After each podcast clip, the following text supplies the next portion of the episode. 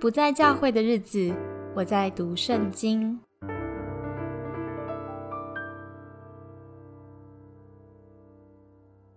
本节目适合喜欢思考的成熟基督徒，我们会彼此对话，真诚的提出一些对信仰的疑问，邀请你与我们一起思考，但可能会对刚信主或是圣经很不熟悉的基督徒产生一些副作用，所以请大家自己谨慎服用哦。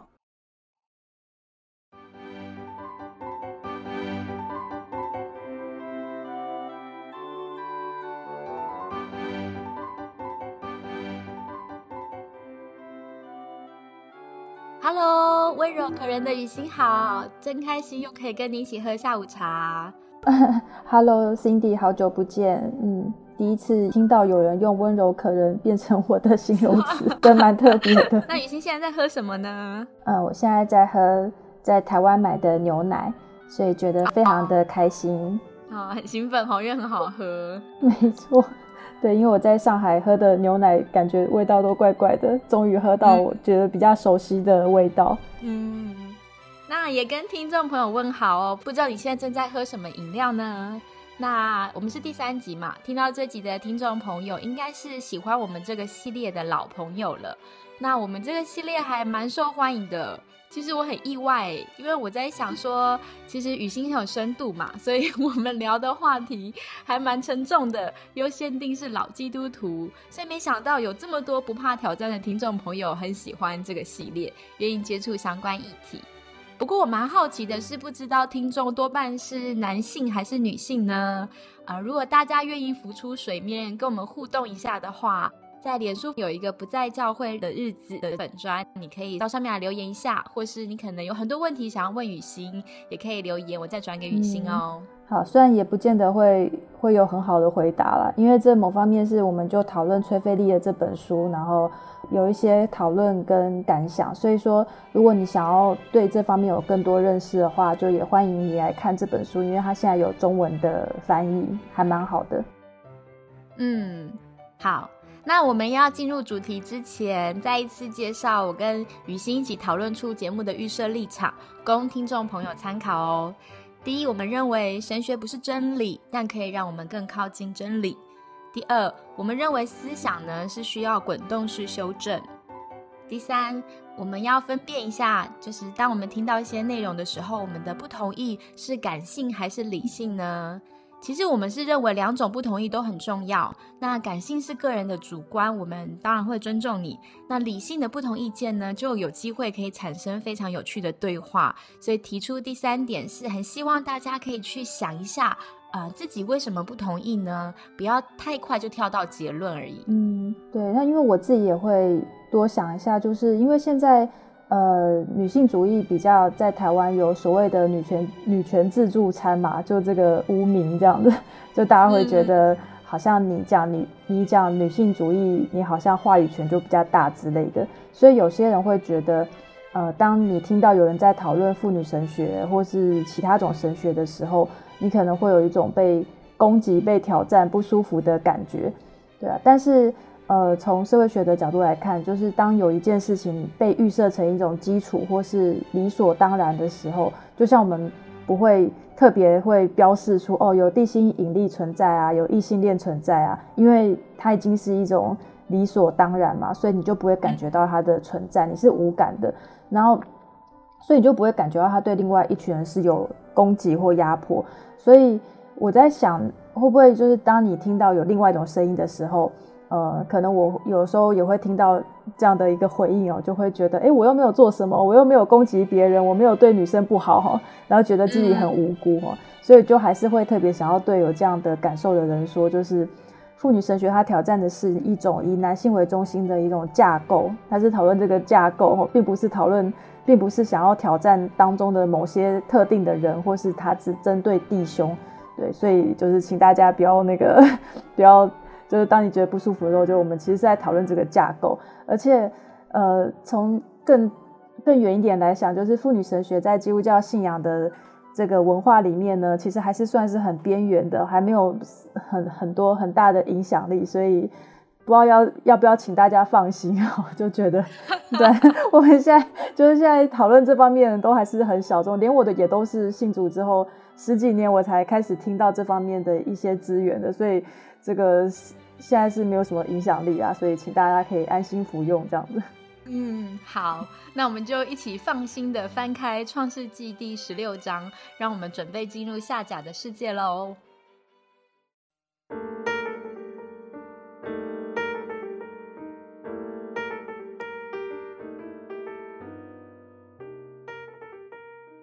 好，前情提要，在上一集呢，我们停在夏甲的苦难中，我们看到亚伯拉罕与萨来压迫了他们的女奴。这个压迫呢，同时也出自能够让人作恶的权力结构。雨欣在上一集节目对我们提出的挑战是，我们不要忽略在教会中有各式各样的下甲，教会中也有权力结构，而我们要谨慎避免压迫人而不自知。那么这一集，请雨欣再带领我们回到经文的世界。对，因为第三集跟第二集好像有比较拖比较长的时间哈，就不知道大家对那个故事还有没有印象哈。所以，所以呃，基本上我们现在就要开始讨论夏甲的两次的脱逃。那他他的第一次逃家是在创世纪的十六章，然后那个时候是亚。亚伯拉罕就同意撒来来虐待夏甲，那夏甲就逃到旷野里面。那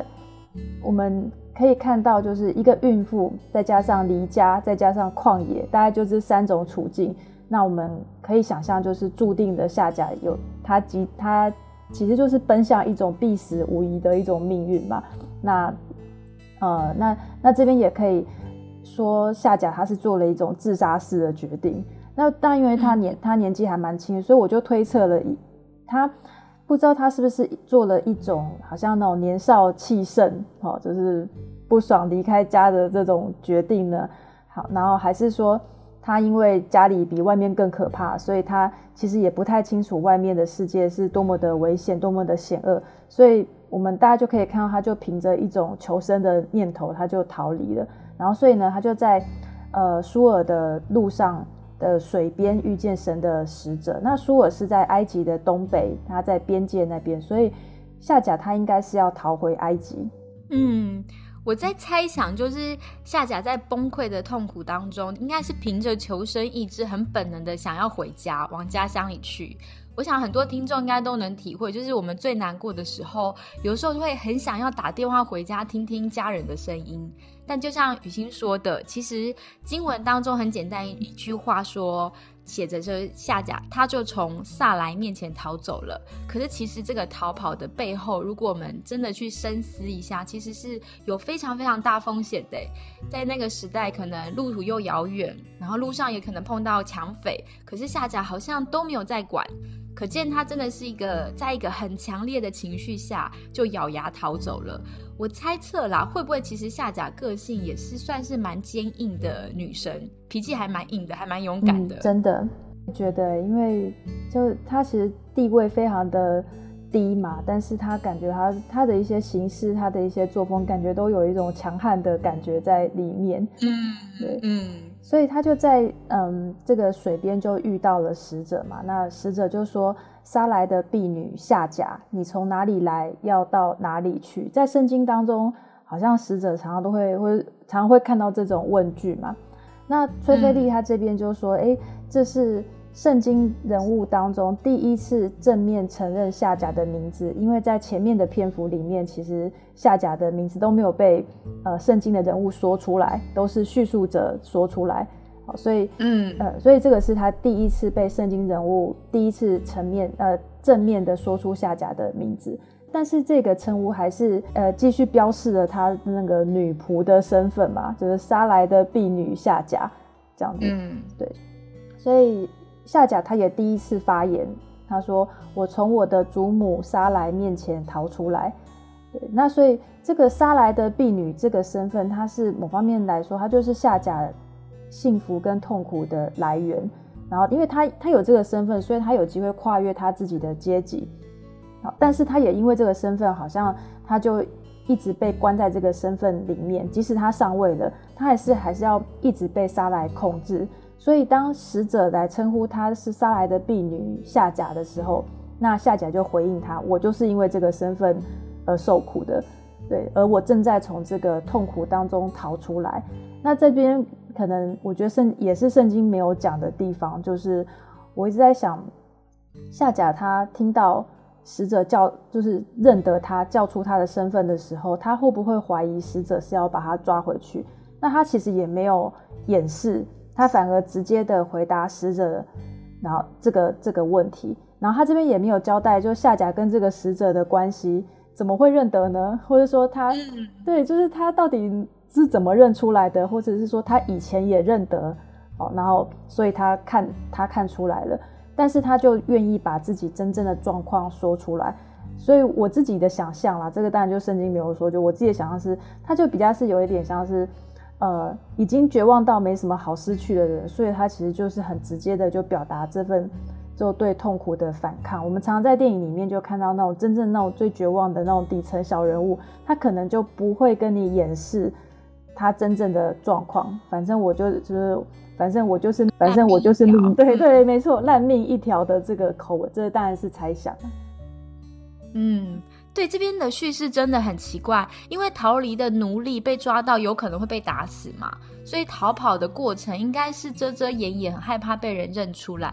而且其实舒尔就是非常靠近埃及边境啊，所以感觉起来夏甲几乎要逃亡成功了。但是很突兀，此时就是已经接近家乡，感觉他们比较安心了。然后突然有一个人出来喊出自己的名字，还明确的指出就是你就是下来的使女。那感觉夏甲应该要非常的惊恐，就为什么他要老老实实就交代说，对我就是逃出来这样。嗯，所以我觉得这这边真的是很难懂。那我也是主观猜测，就是。第一个是我同意雨欣讲，会不会他认出跟他说话的人不简单，不是一个路人而已，因为这个人是直接喊出他的名字跟身份，所以他可能知道他碰到的不是一般的人，好，可能就是使者或是一些其他的，所以他就有一点听天由命的承认他是逃出来的。那我是感觉，就是夏甲的性格也蛮干脆，他讲话超精简，就没有赘字，所以我 还蛮喜欢他的性格，就是一种说一就是一，然后也不求情，也不多做解释，就直接说我就是从我祖母上来面前逃出来。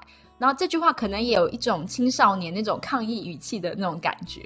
好，就是想象起来。但是我觉得蛮可怕的是，夏甲说完的使者的下一句话，竟然是你回到你祖母那里去，伏在他的手下。就是还要伏在他的手下，所以这种说法还有一种仿佛你要甘心受虐待的意思。那这样听起来是蛮恐怖的，就是你要一个受虐者回去他刚逃出来的地方，然后又紧接着说：“那我要使你的后裔繁多不可胜数，你的孩子将来为人必像野驴，他的手要攻打人，人的手要攻打他。”这边我帮忙正确翻译一下原文。意思是，以斯玛利将不被别人辖制，他会得到奴隶最渴望的真自由。旧约的圣经学者胡维华老师有解释，这里的攻打是翻译者添加的，所以原文没有动词，是一种宣告的状态。所以更好的就是意思是指夏甲的儿子将和别人势均力敌，也就是他的手能对付任何人，任何的人的手也能对付他。那在下一句经文写说。嗯，以斯玛利必面对众弟兄而居，表达平等的，他能和人平起平坐，所以对夏甲来说应该是喜出望外的。就是你本来叫我回去我受虐待的地方，但是马上下一句你给我祝福，原来我的儿子将来是不同凡响的，所以他才会那么喜出望外的称呼那看顾人的神。嗯，对，因为这个应许其实是蛮针对夏甲的，因为。这个被欺压这件事情对夏甲来说就是这辈子的心病嘛。然后呢，所以那个，所以等于，诶，原来有一个可以更自由，然后可以对抗的这个应许跟画面，我觉得对夏甲来说，就是就商业上来讲，就是直击痛点，这样子，就说这是这个是他内心真正的需要，这样子，对啊。所以，所以这个使者，这也是我觉得在嗯读这段经文的时候，就是也也会蛮挣扎的一点，就是。因为这个使者给夏甲的回应是一个非常美好，就直击痛点的一个应许，但是又很恐怖的应许。那个美好的就是因为神就应许他有人丁兴旺的后裔嘛，而且呢，神也听到他的苦情嘛，然后他以后会不会再这样被欺压了，不会有人再欺负他了。但是呢，神呃，但是那个神的使者也要他回去继续受苦。对，所以就是对照，就是呃，崔菲利在这边说，就是说对照出埃出埃及记的时候，神看到希伯来人受苦，好，就是看到希伯来人在那个呃埃及人手下受苦，然后就把他们带出来。但在这边就相反，就是一个埃及人在希伯来人手下受苦，但是神要他继续回去受苦，而且看起来就是没有要解决那个受苦的来源，所以，所以这个就是一个有点难以对以以个人来讲是有点难以面对嘛。比如说他他他就有一个盼望，但是呢，但是这个使者好像也默认了那个造成夏甲痛苦的那个体系，就是亚伯拉罕夫妇嘛，所以说。对夏甲来，所以对夏甲来说，神其实是站在亚伯拉罕夫妇那边，替这对夫妇在收拾残局。对，所以好像这个、这个、这是在面对这个应许。如果从个人来看的话，可能你就会有这样的感觉。但但当时可能比较不是个人主义嘛，那是当时并没有所谓个人的规划这件事情。那个时候是家族主义嘛，所以所以可能当夏甲听到。呃未来有一个可以不受压制的儿子，好的这样的一个应许，所以大家对他来讲，就好像他自己也得到那个自由一样，所以这也是另外一种另外一种角度，所以这是一个，哎，所以我觉得就是一个非常挣扎的的一个时刻。嗯，就是可以想象夏甲心情很像喜三温暖，一听到要他回去，可能超愤怒。然后下一句居然是说出预言，就是啊，我的儿子将来一定是会成为我的骄傲，不用像他一样受人逼迫。就像就是雨欣讲，就是那个刚好击中他的痛点，就是这就是他最想要，这真的是很大的安慰。所以我猜这是为什么好像夏甲愿意回去的原因，他是为了他的孩子，为了那个就是上帝应许的未来。嗯，以后如果看得到夏甲的话，可能真的会很想要访问他一下，他那个时候的。状态到底是什么？对，那所以，所以在第十节的应许就是下，就是下甲他可以有兴旺的后裔嘛。然后接下来就一直到十六章的结尾，但是在叙述的过程当中，那个叙述的主体又变成亚伯拉罕，就是这件事情的结的结束就变成亚伯拉罕得了一个儿子，所以这个叙述的。主体呢，它本来是嗯下甲，然后它它结尾的时候又回到，哎，这是亚伯拉罕的故事，所以从叙述的这个主体，它就牵涉到说，所以对对这个圣经的作者来作者来说，这到底是谁的故事？所以那因为从叙述者的观点来看，故事的一开始是亚伯拉罕没有儿子，然后结束就变成哎有儿子了，所以下甲还是会成为这个故事的一个附属。又变成就是上次讲的那个工具人，他他有他虽然呃完成了这个故事，但事实上这还是一个亚伯拉罕跟他的后裔的故事。嗯。我我觉得你点出来这一点很有意思，所以我特别回去看这第十六章的结尾。如果从文学分析法来看的话，就是作者重复使用的词要特别注意，还有就是呃叙述者在故事最后他要强调的东西都会放在结尾。那这这里的经文就很有意思的特别强调了两次夏甲给亚伯兰生儿子，然后在两次这句话的后面开始接的内容。第一句话呢，好就是。呃，夏甲给亚伯兰生了儿子，亚伯兰给他取名叫做以实玛利。我在想，这代表夏甲应该有把他在旷野的经历讲给亚伯兰听。所以，当亚伯兰听到这个孩子以实玛利的这个名字的原意是上帝听见的时候，不知道会不会有一种被上帝打脸的感觉？就是就是好，你你在虐待夏甲，你看上帝都听见了，所以我猜他跟萨来应该会有一点反省，不会再任凭他的太太亏待夏甲。那第二句是夏甲给亚伯兰生儿子时，他八十六岁。我猜这边要凸显的是，接下来亚伯兰就是九十九岁的时候，会再次得到应许，说将有后裔反多。不过我个人有个体悟，就是哇，一个认识上帝就是八十六岁的老人，还是会下错误的判断，亏待人。所以是不是其实我们不管信仰年资再久，人真的要知道自己是罪人，不能停止醒察自己会犯的罪。所以就信主越久，不代表你这个人的整体的状态。呃，就是什么什么都会更好，这样对，就是其实不管我们信主多久，某方面我们还是很需要彼此的一个扶持跟意见。嗯嗯，是。好，那那呃，因为这一段他其实是就崔菲利他是在讨论这个恐怖之处嘛。那在回到这个恐怖的应许之前呢，我们稍微就是拉出来聊一下，就是夏甲的这个信仰的经历。因为他在脱逃之后呢，他其实没有呼求神，那神却自己来找他，所以他经历的神是一个神听见，一个以实玛利的神。那嗯，那神那神听到，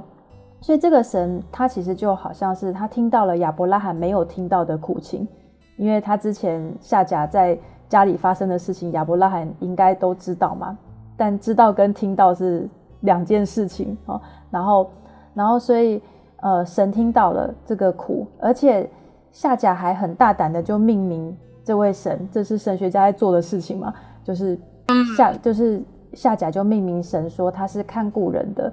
对，那神过去应许亚伯拉罕的家族有兴旺的后裔，那夏甲过去在亚伯拉罕家是外人跟奴隶嘛？好像其实就是跟这份应许是隔了隔了一层，但是呢，在这个。旷野里面，他遇到这个神的使者之后，他就开始改变了。第一个，他身份改变了，他跟亚伯拉罕一样，他很直接的得到一份从神而来的应许，还有后还有后裔兴旺的祝福。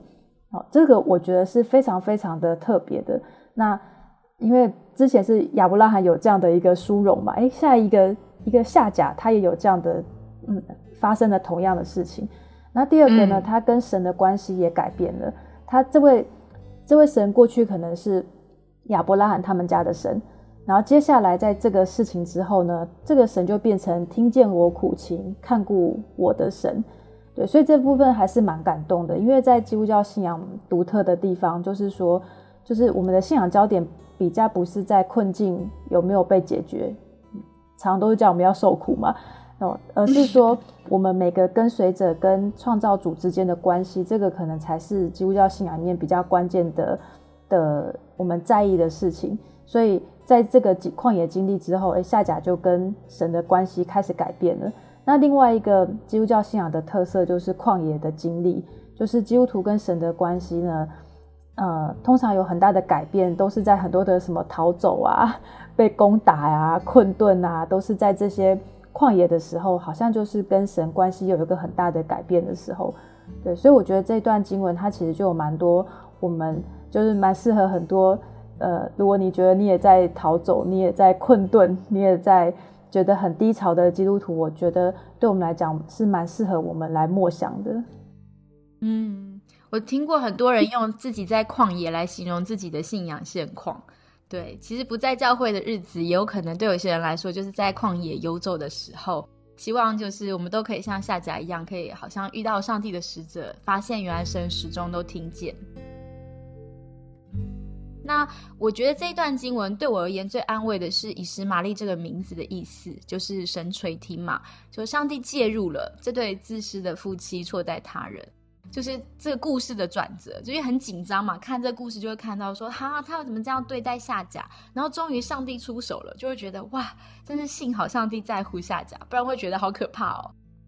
只是虽然上帝还是就是要夏甲回去，那我在想说，为什么神还是要这样做？会不会当时可能这是对夏甲最好的打算？而且透过为孩子的赐名点醒亚伯兰夫妇。就是如果他没有回去，可能亚伯兰他们都不知道，就是自己是怎么错待，然后神其实都看到。可是如果我是年轻的下家，我还是会觉得很难接受。哎，只是我在想说，如果对应到信仰经历，确实我们成为基督徒，有时候是有一种前途茫茫的感觉，不知道该怎么做。那。嗯，还是很不愿意去面对现实。可是此时真的好像就像是下家一样，他没有更好的选择，我们也没有更好的选择，只能还是要跟着这个可以信任的神，因为毕竟跟着一位这样的上帝，还是比未知的未来来的安心一点点。嗯，也许顺服上帝的带领是下甲当时最好的选择。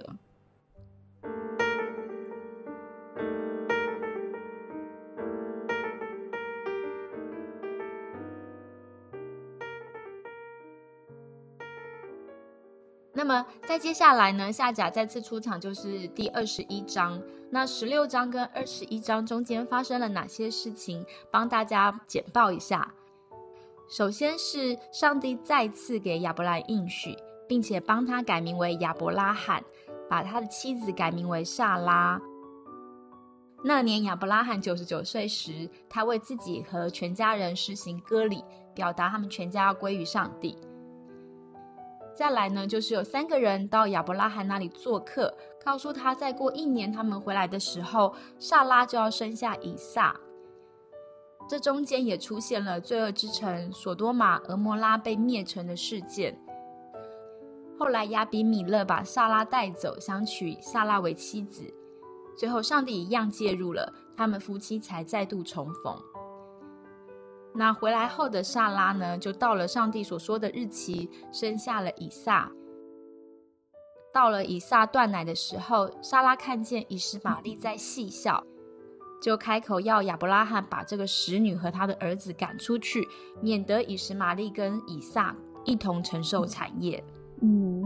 所以就是呃，很像在看那种八点档剧哈，很多个不同的剧，但是它的结构都蛮像的，就是都会是一样的剧情。那二十一章是夏甲的第二次的离开，那这两个故事就是十六章跟。二十一章，它的结构其实都很像，都是一个受困，然后再到挣扎，再到脱困的这个剧情。那原因竟然也一样哈，就是第十六章是因为夏甲他就威胁到沙莱的地位，然后二十一章呢是沙莱就担心以实玛利未来可能会威胁以撒的地位，所以我们如果再这样一代一代传下去，真的是这个斗争就会斗不完哈。所以两次离开的原因其实是。一样的，好，然后呢，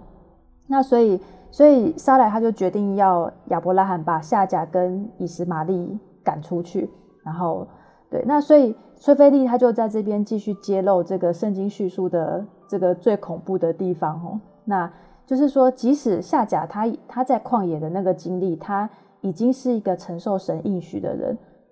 那对沙莱来说，这个人依然是婢女，因为他就说。婢女嘛，他还是叫他这个这个身份。然后呢，沙莱他提出了这个要求，几乎就等于要除掉、杀掉夏甲母子。所以这是这是一个非常非常残忍的提案。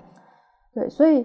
那这个危机事实上比十六章的危机还要再更严重，因为他的儿子已经生出来了，等于是要把他们母子就是一起除掉。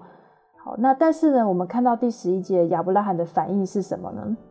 那个反应是因他儿子非常烦恼，所以你看又跳过了下甲，就是担心这对母子，其实是是因为担心他的后裔，担心他的儿子。好，然后在第十二节呢，没想到那个就是最应该说崔菲利说的这最恐怖的一点来了，就是说上主竟然还是站在沙莱这边，他要亚伯拉罕听从沙莱的这个提议。所以这个这实在是我觉得是也很难很难绕过的经文哦，就是说神的使者就出现了，对，然后并且跟亚伯拉罕说，你就放心的，等于我们很直白的翻译，就说你就你就放心的把夏甲和他的儿子赶出去吧，这样子。所以这个对夏甲来说呢，他或许就是他我在猜想，因为剧情已经进展到这边了嘛，就是。他其实已经对这对夫妇其实不会抱抱什么期待，但是呢，那个听见他的苦情、看顾他的神，为什么还是站在压迫者的那一边呢？为什么那个使者还是跟亚伯拉罕这样说呢？但我们不知道夏甲知不知道这件事情啊。但如果从从夏甲的角度来看，上帝的上帝的使者事实上是赞成这个提案的，那他都已经。呃，自己经历神得到神应许了，但是他的命运还是被摆布，而且他是在沙来的不安全感的驱动之下，还是被这对夫妇决定了。所以我觉得，我觉得这个是一个非常，就是你你已经跳出了前前一个危机，但你发现那个危机还是在，然后你还是被这个呃你上你上面的人的不安不安全感给决定你的你的未来。跟你的你的人生。所以我就觉得现在很多那种在职场里面的人的经验，可能你有类似的经验，就是常常如果你的老板、你的你的主管有很大的不安不安全感，他们的决策就会很容易让下面的人都疯掉，大概是像这样子的一种感受。嗯，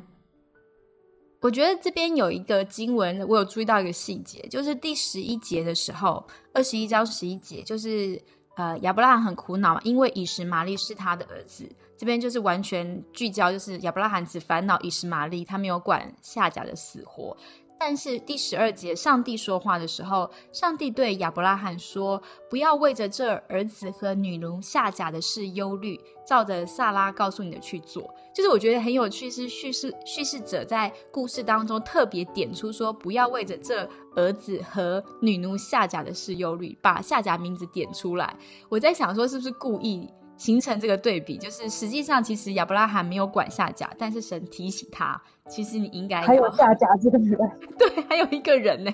对对，还就是这这是我觉得蛮有意思的一个小点。好，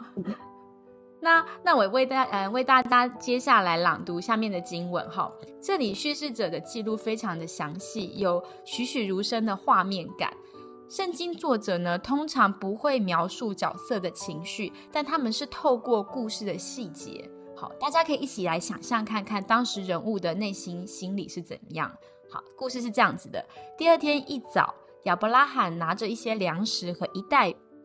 和一皮袋的水给夏甲，把孩子放在夏甲的背上，打发他走。夏甲离开那里，在别是巴的旷野迷了路。水喝光了，他就把孩子放在小树下，自己跑到离孩子约一箭之远的地方坐下。他自言自语：“我不忍看我的儿子死。”他坐在那里放声大哭。嗯，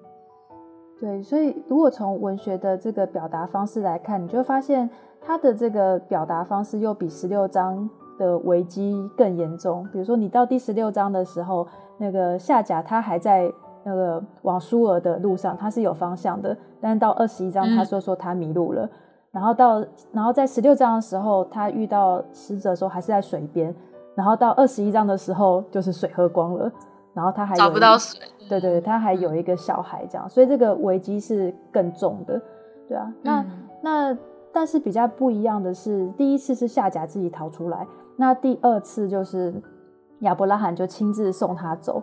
对，那。我不知道是不是因为这一次的决定是有神的背书啊，所以亚伯拉罕他就开始执行这个决定哈。这当然有点跳出来，就是因为亚伯拉罕在未来他要他要继续做类似的决定，当他在献以撒的时候，我就觉得我如果是他的话，应该觉得真的人生非常的悲催哈。我的我的生命当中，我不断要把我的儿子给送出去这样子。对，你看他他先送以实玛利，再过不久他就要送以撒了嘛。对，所以所以就不知道为什么。那在当时的社会，因为这个决定基本上就是要叫夏甲他们死掉嘛，所以我觉得最痛苦的一幕就是夏那个亚伯拉罕他就拿着食物跟水给夏甲。那我可以想象，就是夏甲他为了这个小孩，呃，就是如果拍成什么八点档剧的话，就是夏甲他应该会在那个时候，他就要不断的求亚伯拉罕不要让他们母子去送死。那我不知道亚伯拉罕他会说什么话，或是他就不说任何一句话。我不知道在那个时候，他把水拿给他的时候，他们两个的眼神，或他们两个会不会有什么样的对话？夫妻一场这样子，对。但是真的是蛮悲哀的，就是后来他就真的在旷野要等死。那这一段我真的觉得太惨了，就是被流放，没水没食物，而且而且他在第一次逃离的时候，他就是。被遗弃、被忘记嘛？但是第二次的逃离，就是他要，他就把他的儿子放在离自己远远的地方，因为没有一个妈妈可以接受要看着自己的小孩要死在眼前，然后他就绝望的大哭。对，就是我觉得这个是那个声音，就他在那他的那个哭声，然后那个场景，然后那个孩子，我觉得，我觉得好像在生命当中非常非常最孤独、最荒凉。最最残忍的那个悲剧的那种感觉，它就完全就是在这样的一个场景里面，嗯，所以我就觉得这这段真的是太真的是太凄惨了。嗯，我觉得叙事者真的很会说故事。你刚刚想象是会不会下甲求她老公嘛，求亚伯拉罕嘛？我我想象我读这段经文，我想象的画面其实是完全无声的，很像默剧一样，就是就像你讲，就是靠眼神。就是对夏夏来讲，这个男人就是我孩子的父亲。他现在把我们母子送死，他只要用那个可以杀人的眼神 看着看着亚伯拉罕，杀伤力就很强。他可能那个眼神带着不敢相信，还有绝望跟灰心。然后他可能也一句话不说，因为知道说了也没用。亚伯拉罕已经做决定了，所以我觉得那种感觉就会张力更大。然后就我会想象像电影一样，就你看那个画面还那么细节嘛，包含把孩子背在他背上，给他水，给他粮食，一切都在无声中进行。然后在电影画面当中，第一次出现声音呢，就是孩子的哭声。然后再听到夏甲自言自语，他说：“我不想看我的。”不忍看我的儿子死，就会真的会觉得哇，那个气氛真是沉重到不行。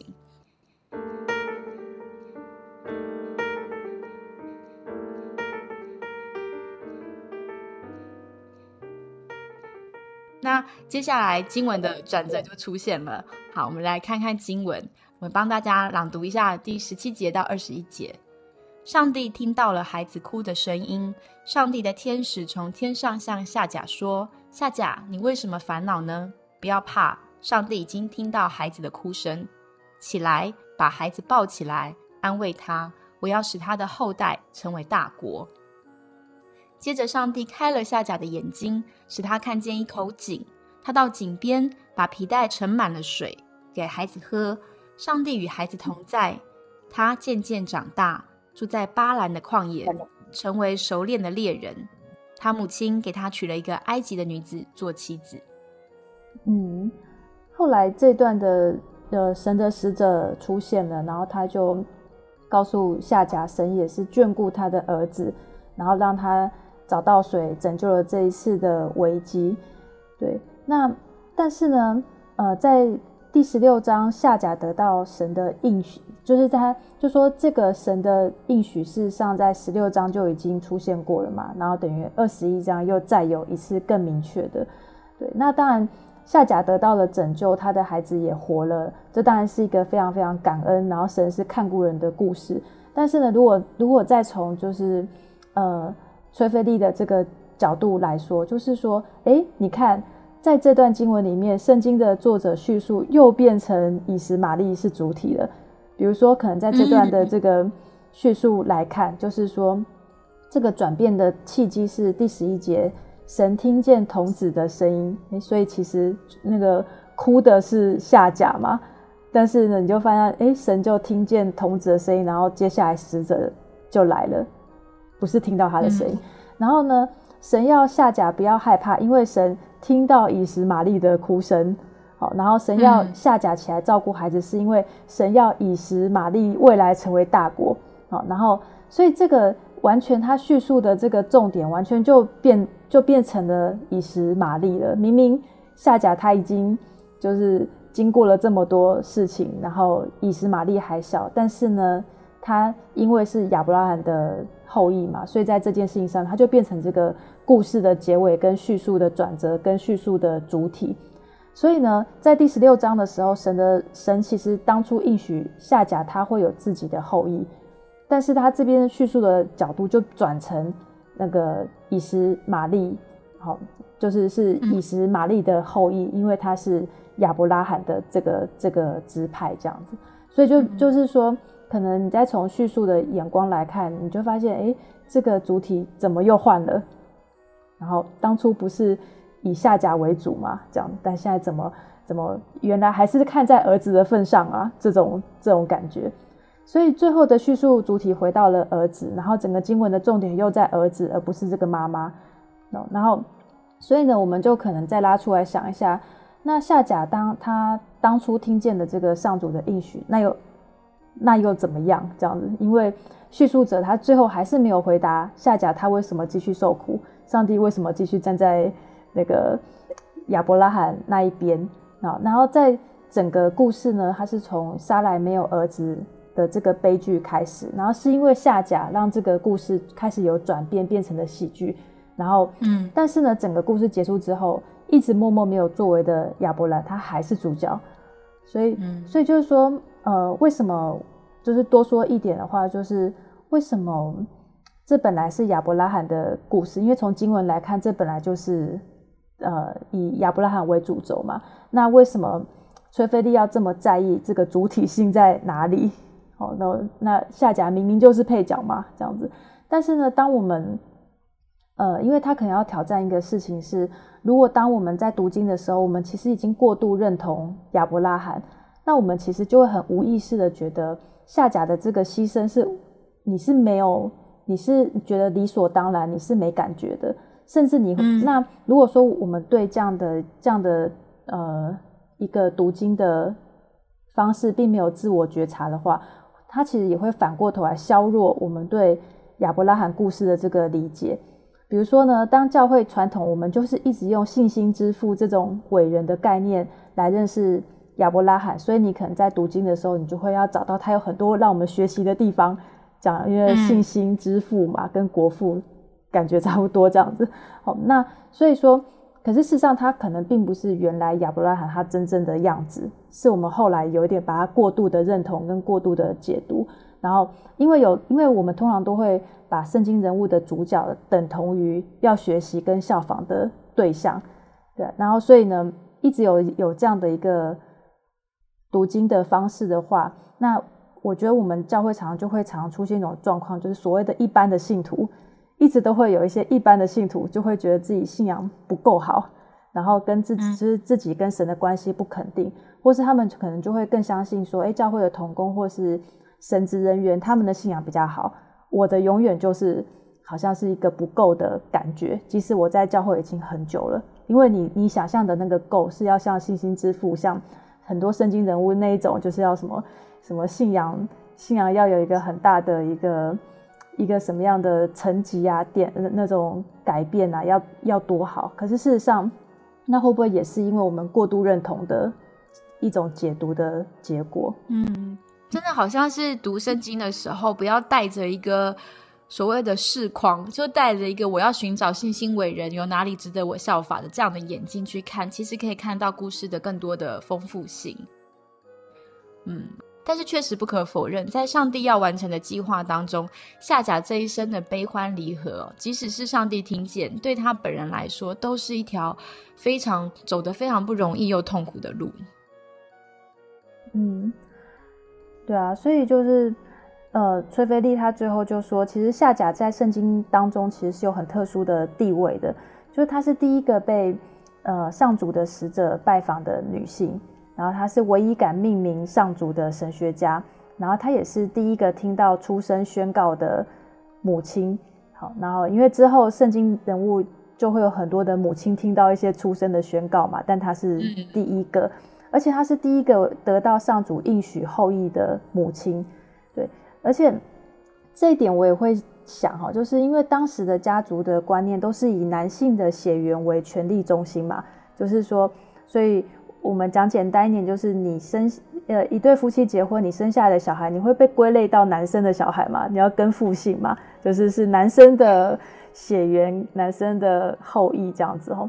那台湾到这几十年才修法，让小孩可以冠母姓哦。但是你看，在十六章神的应许呢，就非常颠覆当代的这个性别、种族跟阶级意识。他就直接应许说，你自己，你自己会有有有后裔这样子，然后你不需要依附在亚伯拉罕之下，而且你的后裔会人丁兴旺。那真的耶？对啊，就是认真想一想，就是那根本就是一个非常，我觉得连夏甲自己搞不好都不会。都不会相信，也不会懂的事情，因为当时的所有的全部都是以男性为主。你看那个后裔这件事情，重要到拖了好几章的剧情嘛，这样子都在讲后裔这件事情。对啊，但是呢，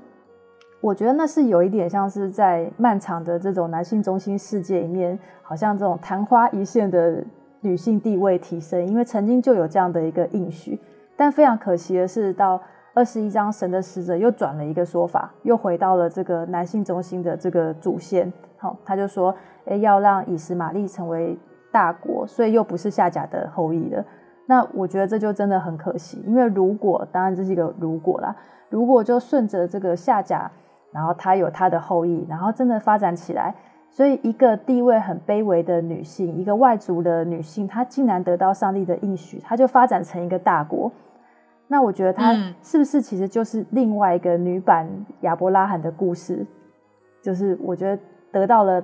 呃，就是有有一个人，他得到了神的应许，然后他就有兴旺的后裔，成为大国这样子。对，但是呢，因为这故这个状况没发生嘛，所以就是夏甲对我们对圣经来讲的一个印象，最后就变成那个在新约的时候被保罗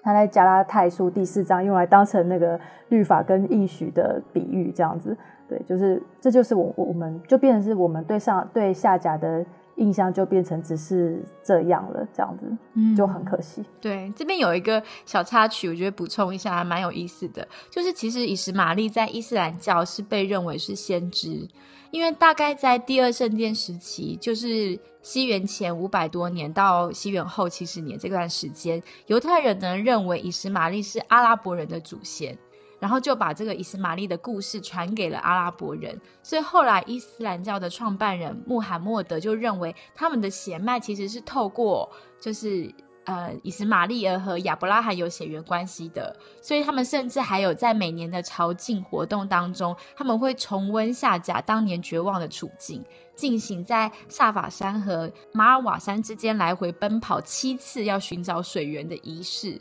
所以在基督教消失的下甲，反而在伊斯兰教的传统里面占有很重要的地位。然后古兰经超级看重下甲和伊斯玛利的，某方面来说还蛮讽刺的。这真的是蛮特别，下次应该就是下次应该要找古兰经的内容来看一下，看他们是怎么讲下甲跟伊斯玛利的这件事情。嗯，对啊，当然我们。那些的推测跟想象也没有办法真正为夏甲来代言吧？我在猜想他搞不好真正在想什么，我们是不是不确定的。但是呢，夏甲他在圣经里面，他的确是一个受压迫者的象征。就其实，在嗯很多的经文的应用里面，很多受苦的人可以在他在夏甲的身上找到自己，可以有共鸣。所以崔菲利他就说。其实夏其实夏甲就像是被剥削的女仆，然后呢，或者是被统治阶级女性虐待的黑色人种妇女，或者是呃如戴罪羔羊般的母亲啊，她也是没有法律资源的外籍移工，好，然后或者是她也是呃孤单的孕妇，被驱逐的妻子。然后他是带着孩子，然后遭到离异的母亲，等等等等等等的，对，所以说好像在夏甲的身上，因为他就是遭到这种多重的压迫嘛，某方面他也会在一个层面，他也是遭到信仰的压迫这样子，对，所以说他好像就是这个呃压迫的一个象征，对，那但是呢，他也是能够带给人福气的母亲，是。是可以在服务他人的时候消灭自我的母亲，对。那当然，我们现在比较熟悉、最最靠近我们的一个实施，就是阿富汗人的那个状况嘛。就是你都看到，好像在在那个撤军的过程之中，然后什么阿富汗人还把他们的呃父母还把小孩，然后越过墙要去，希望希望让希望自己可能是没有办法逃离，但是他们希望。小孩可以可以逃离这样子，就是说，好像在很多非常的受压迫的这个状况，下甲他好像就会是一个我们可以想象跟认同的一个角色。嗯，我觉得崔菲利在书中这段文字是让我最有感觉的，就是。对，因为他就写出了很多女性的画像，然后我就会想，同样身为女性，然后那些在绝境里的女人的心声，就是我会想象他们的心情，然后真的就会觉得很难过。嗯，对，但但就是，对啊，就是有的时候我们也会就像夏甲一样那样想，就是哎，到底是为什么这样子？就是真的都会为什么发生在我身上？对。对，那崔菲利他最后也会认为说，夏甲的故事跟出埃及记是一个可以互相对照的两个故事。比如说在创世纪里面，那个埃及的奴隶在希伯来夫妇手中被虐待，逃到旷野，但是没有被拯救，反而要回去受苦。但是出埃及记就变成是一群希伯来人在埃及人手下受苦，但是上帝却听到了，听到他们的呼声，拯救他们到旷野去。对啊，那那当当那个呃埃及的法老王。他感受到希伯来人那个威胁到自己的长子的时候，就把希伯来的人给驱赶出来。但是沙来就是沙来，他感受到自己的长子被威胁的时候，他就开始驱赶下甲。所以这就是一个互相的对照。那在书上，他其实还画了一个下甲的坟墓图，哈，就是上面有一个那个墓碑，然后上面就写他因我们的罪过受伤，因我们的不义而重创。所以我就觉得看到这个这种算是墓志铭嘛，就是会觉得很深刻。就是夏甲他就因着这一对亚伯拉罕夫妻的不义所害，然后为着希伯兰的恶行给受苦。那他人就因着他的受罚，就就好像因为他他让整个故事变成喜剧嘛，所以他人就因着他的这个受害，好像就得了得了完全这样子。所以好像他也也在走一个很像。最后，耶稣在为我我们走的那个历程，嗯，这句话真的很沉重。就是以色列他们这个信仰族群得以完全，是因为有一个埃及的女奴，她受到的压迫受苦。其实这就跟埃及人把以色列人当工具人奴役一样。我觉得我们好像真的是，呃，看不见那些无法为自己发声的人正在承受什么。所以就会觉得那些消音的人的痛苦不是真正的痛苦。那我也蛮勇敢的讲一讲，就是我其实觉得，当教会在反对同婚啊，好，或为了教会为了要捍卫上帝创造婚姻的心意，好，在我们想要成全我们信仰理念的时候，同样的，我们也不会看见那些坐在教会当中，同样是我们肢体，同样是弟兄姐妹的非异性恋的呃基督徒，因为他们是。没有声音的，然后他们可能坐在台下，听到很多话语是心如刀割的，觉得被这个信仰族群排除在外，然后他们没有办法为自己发声。我觉得就像是很多，不只是这个议题，很多其实痛苦的人，因为是少数，所以是弱势，所以只能沉默的吞下这些痛苦。那我真的是很希望自己的信仰，就是从亚伯拉罕还有莎拉身上去学到，其实人性的黑暗和软弱是。嗯，就是就是一个很沉重的现实，然后也要慢慢理解，其实上帝是垂听这一切的。那希望在新约时代的我们，就是可以成为呃世界上的光，然后像基督一样爱人如己，去听到一些没有办法为自己说话的族群人他们内心的痛苦。嗯，那因为像近代比较开始有那种压迫者跟被压迫者，就是加害者、受害者的这样的一个框架嘛。所以你看，我们就会不同的出发点，你就会决定谁是受害者。就比如说，我们这个系列的主角是夏甲，你看我们都在帮夏甲说话嘛。然后呢，在在这个夏甲的角度上，你看亚伯拉罕夫妇就是一对恶劣无情的压迫者。对，但是如果像过去比较是站在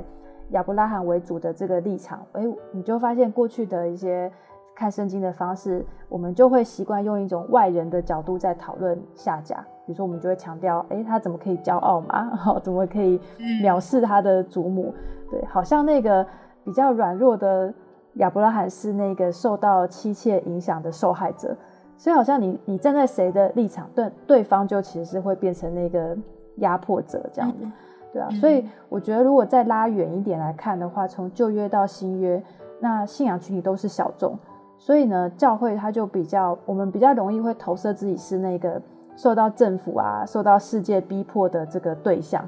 好，当然也是啊。但是呢，我们看崔菲利他用下甲的故事对照出埃出埃及记的时候，我觉得对我来讲就是一个对人性的平衡报道。就是说，教会它是一群被拣选的罪人，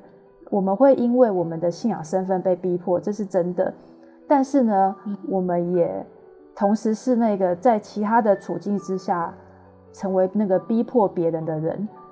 对，就是说我们不是只是那个好像一直被世界啊、被世俗挑战啊等等，我们要努力做光做眼的那个角色而已。我们也在另外一个层面，我们也可能是那个作恶的人。所以，如果对人性有这样的一个平衡的一个想法的话，那我们就比较可以了解，就神对我们的接纳跟恩典比我们想象中的大，所以我们就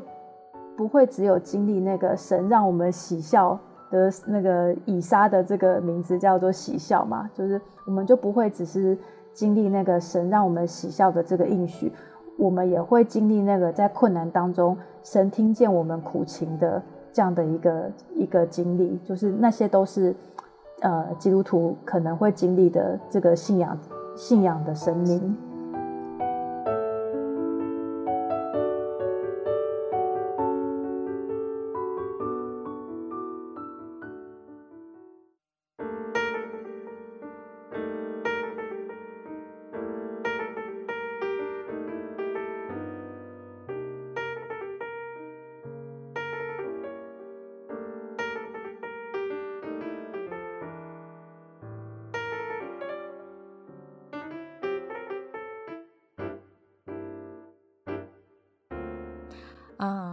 想说，也用一句经文成为我们最后的默想，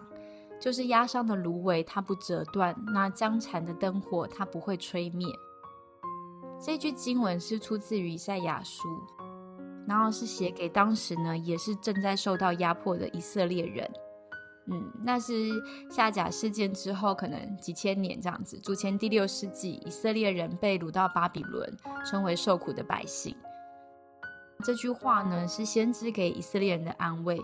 当时对犹太人来说，他们一听到这句话，就能够立刻认同，对我就是那被压伤的人，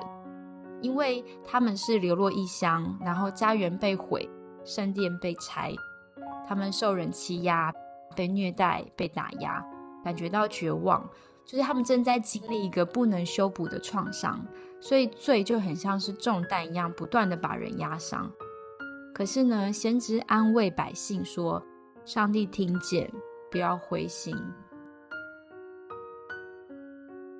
甚至新约的作者马太更进一步引用这个经文在耶稣身上。马太在圣灵的漠视下说：“压伤的芦苇它不折断，将残的灯火它不吹灭。等他施行公理，叫公理得胜，外邦人都要仰望他的名。”我想马太是在告诉我们，神所拣选的耶稣也是受苦却不发声的仆人，所以耶稣能体恤我们受压迫的苦。虽然很多时候我们看不到其他的选项，但是我们微小的信心还是可以抓住这一位垂听一切的神。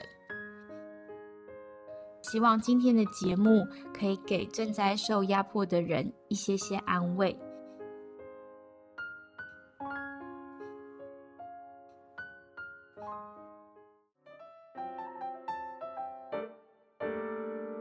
愿圣灵继续对我们轻声说话，祝你平安，拜拜，拜拜。